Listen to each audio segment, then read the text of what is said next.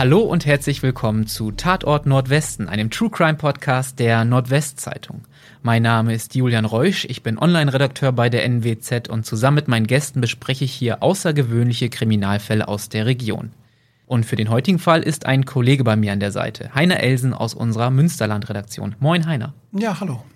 Bevor wir jetzt weiterreden, kommt an dieser Stelle eine Contentwarnung. In unserem heutigen Fall geht es um sexualisierte Gewalt gegen Kinder. Für einige Zuhörerinnen und Zuhörer könnte das belastend oder traumatisierend sein. Sollte das auf euch zutreffen, raten wir euch, diese Folge auszulassen oder zumindest nicht alleine anzuhören. Heiner, du kommst gebürtig aus Frieseute im Kreis Kloppenburg und unser Fall spielt auch dort in der Region. Was ist am 16. März 1998 passiert? Ja, am 16. März 1998 verschwand zwischen Ramsau und Strückling ein elfjähriges Mädchen.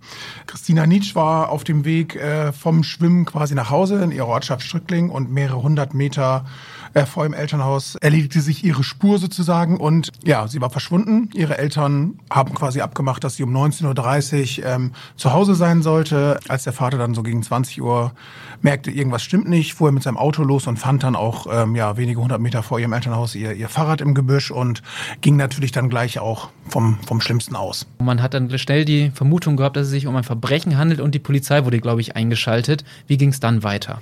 Ja, genau. Dann ähm, hat sich wohl relativ schnell auch herausgestellt, dass hier ja kein normaler Vermisstenfall äh, aufgeflogen ist, sondern ähm, ja sich es um ein Verbrechen handelt und schnell hat die Polizei dann auch gehandelt und in den nächsten Tagen wurde also eine extrem große Suchaktion und auch eine der größten Suchaktionen der Geschichte Deutschlands ähm, ja, gestartet, um ja. dieses Mädchen wiederzufinden. Da waren ja wirklich unzählige Hilfskräfte dabei. Magst du das mal so ein bisschen erzählen? Wer hat denn da alles mitgeholfen? Ja, also es waren zahlreiche Vereine, freiwillige Freunde und auch die Bundeswehr ähm, hat versucht mit äh, Wärmebildkameras in der näheren Umgebung, ich glaube so um 30 Kilometer Radius um Stückling rum, ja, nach äh, Christina zu suchen, die übrigens als Spitzname auch äh, immer Nelly genannt wurde und quasi unter diesem Namen auch in ganz Stückling bekannt war und in der Umgebung. Genau, du sagst, sie war sehr bekannt, denn auch ihre Familie in dem Dorf war, glaube ich, relativ aktiv. Vielleicht kannst du das nochmal so ein ja, bisschen genau, erwähnen. sie war ähm, auch im Musikverein aktiv, so, war ein sehr ja, aufgeschlossenes, beliebtes Mädchen. Deswegen haben sie auch alle Nelly genannt. Ich glaube, viele kannten sie auch wahrscheinlich nur unter ihrem Spitznamen.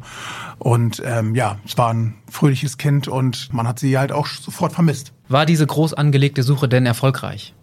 Ja, das war sie ja, leider muss man ja sagen, denn ähm, ein paar Tage später hat man auch noch ihren Rucksack gefunden in der Nähe des Küstenkanals und noch ein paar Tage später war es dann halt die traurige Gewissheit, dass man in einem Waldstück bei Lorup haben dann Jäger auch ihre Leiche gefunden. Lorup, ähm, wo genau ist das? Magst du das nochmal kurz erwähnen? Ja, genau. Lorup liegt ähm, schon im Landkreis Emsland hinter der Kreisgrenze von ähm, Landkreis Kloppenburg, äh, so ungefähr sagen wir mal so 10 Kilometer der Kreisgrenze, also von Strückdingen sind es dann ungefähr so 30 Kilometer. Ja, also etwas entfernt von ihrem Heimatort. Ähm, wie wurde sie denn vorgefunden? Ja, ähm, sie wurde von Jägern gefunden und äh, die Leiche war nur notdürftig mit, mit Zweigen und Ästen bedeckt und man hat halt auch sehr schnell gesehen am Zustand der Leiche, dass es sich um Verbrechen gehandelt hat, weil sie ähm, ja zahlreiche Hämatome aufwies und ähm, man auch sehr schnell herausgefunden hat, dass man sich an ihr vergangen hatte mhm. und auch Messerstiche dabei waren. Ein ganz grauenhafter Fund. Das war den Ermittlern dann auch klar. Wie ging es denn dann weiter? Ja, dann hat man ähm, ja quasi den Glücksfall gehabt, dass man äh, bei ihr Spermaspuren gefunden hat und man hatte bei diesen Spermaspuren auch einen Treffer in der Kartei, dass es diese DNA-Spur schon bei einem älteren Fall äh, aufgetaucht äh, ist. Man hatte nur keinen Namen zu diesem Fall und da hat sich die Polizei dann äh, ja länger Gedanken gemacht, was machen wir? Es gab natürlich dann auch schnell eine, eine Sonderermittlungsgruppe und da hat man sich dann irgendwann auf das Experiment eingelassen, dass man äh, einen Massengentest durchführt, der damals relativ einmalig in der Geschichte der Bundesrepublik war. Und so hat man halt äh, quasi durch diese äh, Spuren ein Täterprofil erstellt, konnte das Alter eingrenzen. Und ich glaube, es waren damals dann alle Männer zwischen 18 und 30 Jahren, die dann quasi in einem Massengentest in der Umgebung in mehreren äh, Orten ihre DNA-Spur abgeben sollten und ob man dann halt das Glück hat, dass er dabei ist. Du hast gesagt, deutschlandweit einmaliger Schritt. Ähm, wie funktioniert so ein Test denn genau? Ja, man muss sich das, man kann sich das heute so ein bisschen besser vorstellen in der Corona-Zeit, denn es ist halt äh, so ähnlich wie ein PCR-Test. Es gibt halt so ein relativ großes Stäbchen, was im Mund reingeführt wird und ähm, dann wird in jeder Ecke quasi Speichel aufgenommen und das dann ins Labor gebracht. Und der Test damals war freiwillig, also es musste nicht, ähm, es, man musste nicht hingehen, aber man äh, sah sich natürlich schnell einem sozialen Druck ausgesetzt. Ne? Also äh, warum gehst du denn nicht hin? Bist du verdächtigt? Und du hast doch nichts zu verbergen.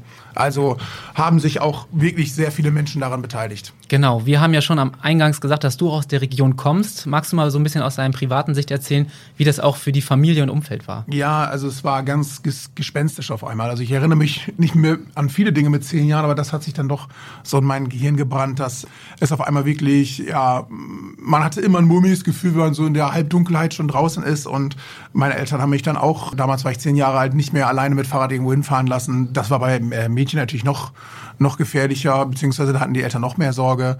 Und man merkte halt, dass so ein Rauen durch die ganze Region ging und dass alle dieser Fall so bewegt hat, weil man auch was Vergleichbares bei uns so auf dem Land auch noch nicht erlebt hatte. Ja, auch die Öffentlichkeit bei dem Fall war, glaube ich, auch riesig. Ne? Also nicht nur die hiesige Tageszeitung, also nicht nur die NWZ, sondern auch noch ähm, TV-Stationen, Radiosender, alle haben darüber berichtet. Ne? Ja, genau. Auf einmal war das Saterland und Friseute und die Umgebung bundesweit bekannt. Und dieser Fall erregt halt Aufsehen, allein auch durch diese Methode mit diesem DNA-Massentest. Absolut. Ähm, du sagtest, er war freiwillig, natürlich kann man andersrum sagen, etwas Druck ist entstanden, hat man nicht mitgemacht. Wie groß war denn die Beteiligung eigentlich? Ja, die war riesig. Also da ähm, waren mehrere Zehntausend Männer waren dabei und da haben sich auch nicht viele gegen gewehrt. Also das, also ich glaube, da hat man, wie gesagt, hat man halt irgendwann wirklich diesen Druck gehabt, man, wenn man nicht hingeht, ist das schon irgendwie komisch und deswegen waren auch alle da und für die meisten Menschen war es dann halt auch selbstverständlich irgendwie. Ne? Ein riesig angelegter Test. War er denn erfolgreich? Hat sich der ganze Aufwand gelohnt? Der hat sich gelohnt, denn ähm, man hatte einen Treffer. Oh, man hatte einen Treffer. Erzähl. Ja. Ja, das war der Karfreitag, glaube ich, 1998. Da hatte man einen Treffer durch eine Speichelprobe in Elisabethfehn. Den hat man dann relativ schnell entdeckt und so ist die Polizei dann auch ähm, etwas später äh, ja, zu einer Verhaftung gekommen. Genau, es war die Probe mit der Nummer 3889. Zu wem gehört diese Probe? Ja, diese Probe gehörte zu einem Mann namens Ronny Rieken. Er wohnte damals in Elisabethfehn, war eigentlich bis dahin ein im Ort ganz normaler Familienvater, hatte Kinder, hatte eine Frau. Und ja, am dem besagten Tag kam die Polizei zu ihm, fand ihn beim Rasenmähen, glaube ich, äh, vor seinem Haus vor und er ließ sich widerstandslos festnehmen.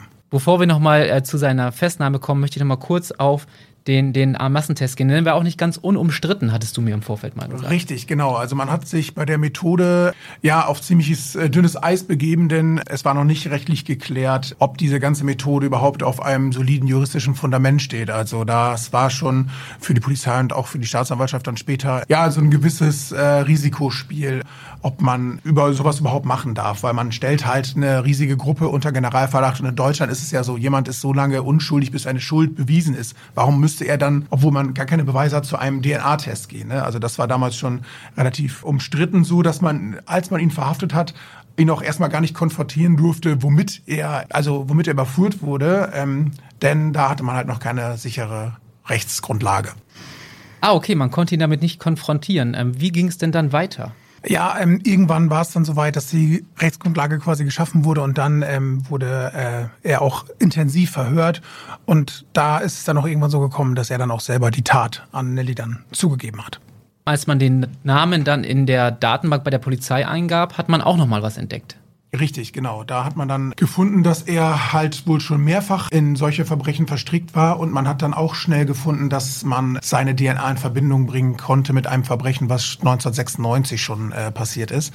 Und da hat man ihn dann auch ähm, ja, konfrontiert mit, wollte er erst nicht zugeben, aber dann hat man ihn dann quasi an den Tatort geführt. Das war dann im Landkreis Oldenburg, da ging es um Ulrike E. Mhm. Und ähm, da hat man dann ähm, ihn quasi mit an den Tatort genommen und dort wollte er erst nicht sagen, wo man die Leiche finden konnte und beziehungsweise er hat auch gesagt, dass man sich nicht erinnern konnte, aber dann hat die Polizei einen Tag später oder zwei Tage später nochmal gesucht und dann auch ihre Überreste gefunden. Und dann war halt auch schnell klar, dass auch sie sein Opfer war. Also sprechen wir schon von zwei Morden und an zwei Kindern, die er sich vergangen hat. Ja.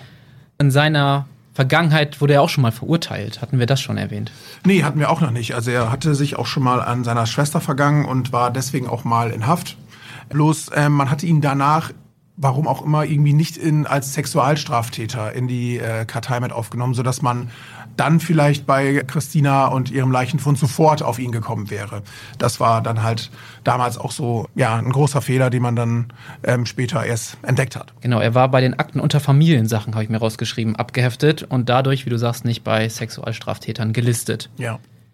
Wusste denn sein Umfeld überhaupt Bescheid, was er für eine Vergangenheit hat? Ähm, seine Familie, er war, glaube ich, Familienvater, drei Kinder mit Frau.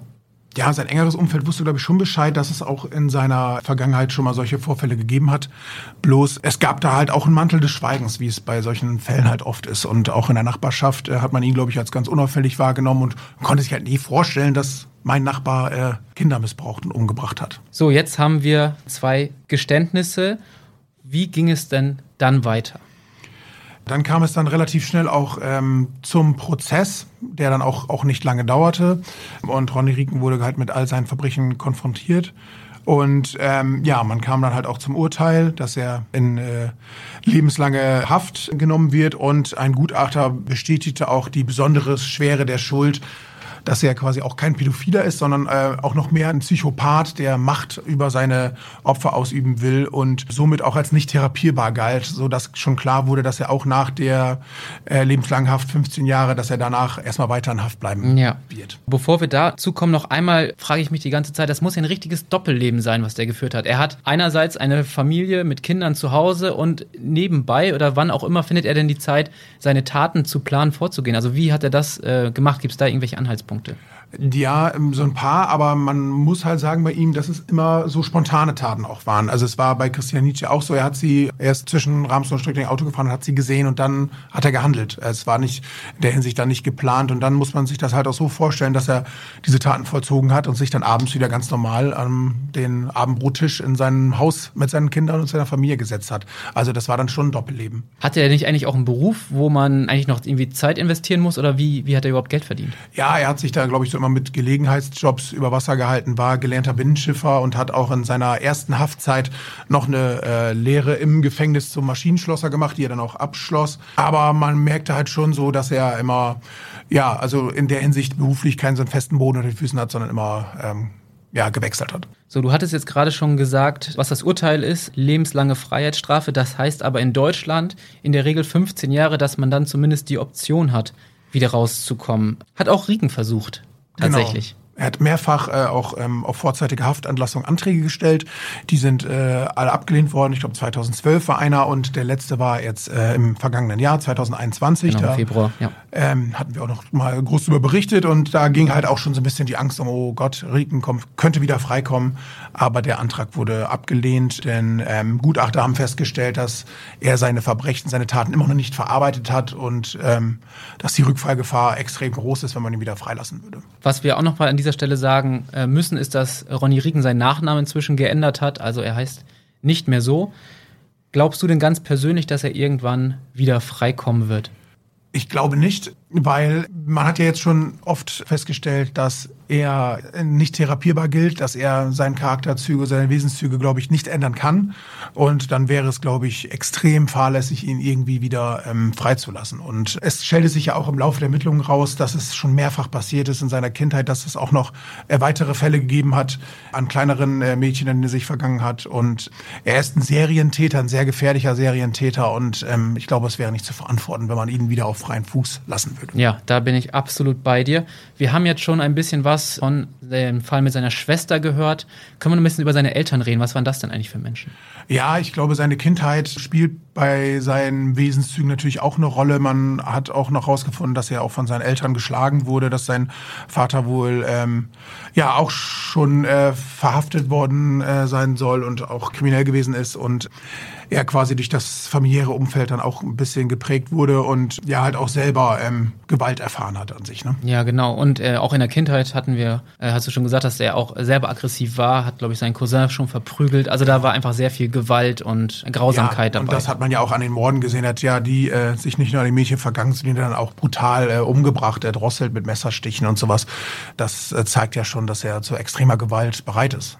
Wir kommen nochmal zurück zu Nelly, denn äh, die letzte Ehre war die Beisetzung von ihr. Das war, glaube ich, auch eine ziemlich große Angelegenheit. Ja, richtig. Ähm, ganz Strückling war damals, glaube ich, auf den Beinen und, und noch mehrere Menschen aus der Region. Es war eine Riesenbeerdigung in Strückling.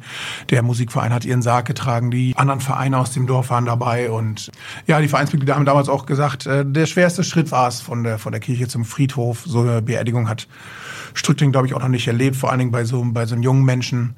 Und ähm, das war dann schon sehr emotional. Diese Beisetzung ist ja auch ein Widerspruch ähm, zu der Beisetzung von dem anderen Mord, für den er verurteilt wurde. Ja, richtig, genau. Bei, ähm, bei der Ulrike, die er schon zwei Jahre zuvor umgebracht äh, hat, haben sich die Eltern halt für eine äh, Beerdigung im engsten Familienkreis entschieden. Ne? Also natürlich auch eine Entscheidung, die man absolut respektieren muss. Bloß halt bei äh, Nellys Eltern ähm, gab es halt eine andere Einschätzung von denen und die haben es dann größer Abschied genommen. Noch eine ganz persönliche Frage so Richtung Ende unserer Aufnahme. Was geht dir durch den Kopf, wenn du in diesen Fall denkst? Du warst ja nun mal auch selber Kind zu der Zeit und äh, warst in dem Ort. Wie ist das? Ja, also es bleibt, glaube ich, jedem, glaube ich, für immer im Gedächtnis. Ne? Also immer, wenn man diesen Namen wieder hört, ähm, kommt das alles hoch und es ist halt so ein Jahrhundertverbrechen gewesen unserer Region und auf einmal war die ganze Region deutschlandweit bekannt. Dann noch diesen äh, neuartigen Massentest, der quasi noch nie angewandt wurde und dann hat man ihn auch noch so schnell überführt und es war halt einfach ein Mensch aus der Nachbarschaft mitten in Elisabethfehn hat er gewohnt und ähm, ja, man hat es nicht mitbekommen. Und der Fall lässt einen, glaube ich, auch so nicht wieder los. Also das ist schon, es bleibt im Gedächtnis. Und noch heute erinnert ja auch ein Kreuz, glaube ich, an den Fall. Ne? Genau, an der Stelle, wo äh, Nelly verschwunden ist, steht heute auch noch äh, ein Gedenkkreuz und wird natürlich immer wieder hin und wieder Blumen und äh, Erinnerungen abgelegt. Heiner, vielen Dank, dass du uns heute von dem Fall berichtet hast. Dankeschön. Ja, gern geschehen. Dieser Fall ist in allen seinen Facetten einfach wirklich nur grauenhaft und widerlich und das Einzige, wo man sich vielleicht noch festhalten kann, ist die Gewissheit, dass der Täter hinter Gittern sitzt und hoffentlich nie wieder freikommt. Vielen Dank auch an euch, liebe Zuhörerinnen und Zuhörer. Das war eine weitere Folge Tatort Nordwesten und ich freue mich, wenn ihr beim nächsten Mal wieder reinhört. Mein Name ist Julian Reusch. Vielen Dank.